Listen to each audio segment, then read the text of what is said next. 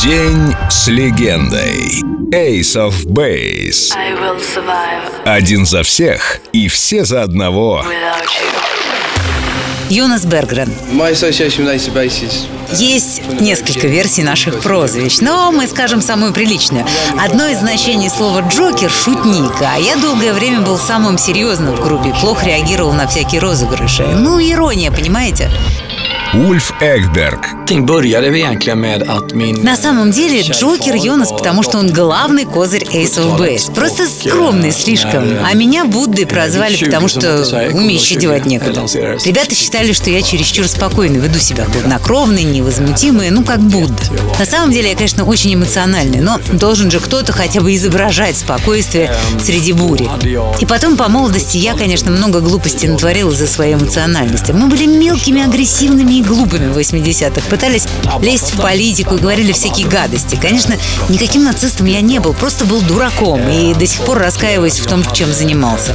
Я закрыл дверь в прошлое и выкинул ключ еще в 80-х, так что все это было с кем-то другим.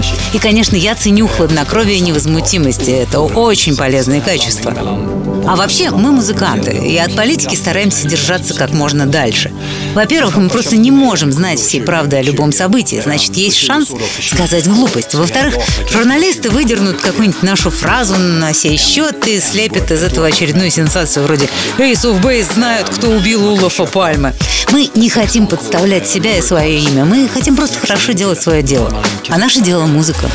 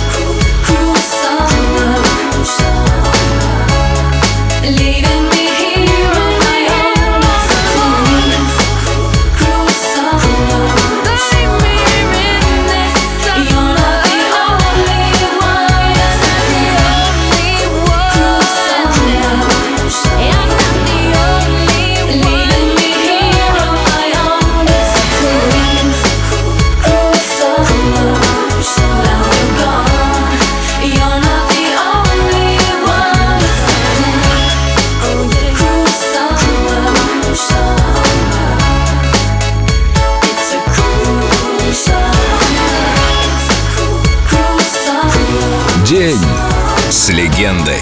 Ace of Base. Только на Эльдо Радио.